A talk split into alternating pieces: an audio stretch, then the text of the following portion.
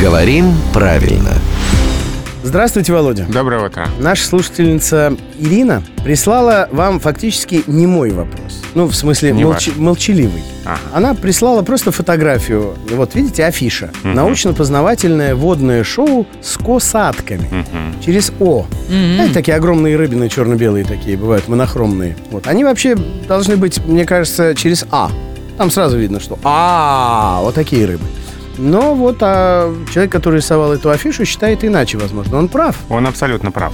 Потому что косатка пишется через О, если это рыба, ну или дельфин. Вообще косатка — это млекопитающее семейство дельфиновых. А через А пишется касатка, которая ласточка. Ласточка — касатка через А, а дельфин — косатка через О. На самом деле, когда-то написание этих слов не различалось. Например, в первом издании Большой советской энциклопедии и для ласточки, и для дельфина предлагались оба варианта написания. И А касатка, было и- косатка, Мгм. да, и так, и так. Но в последнее время орфографисты навели здесь порядок. Всё, вот э, через А летаем, через О плаваем. Именно Чтобы так. всем все было понятно. Да. Главный редактор «Грамотру» Владимир Пахомов всех сейчас расставил по своим местам.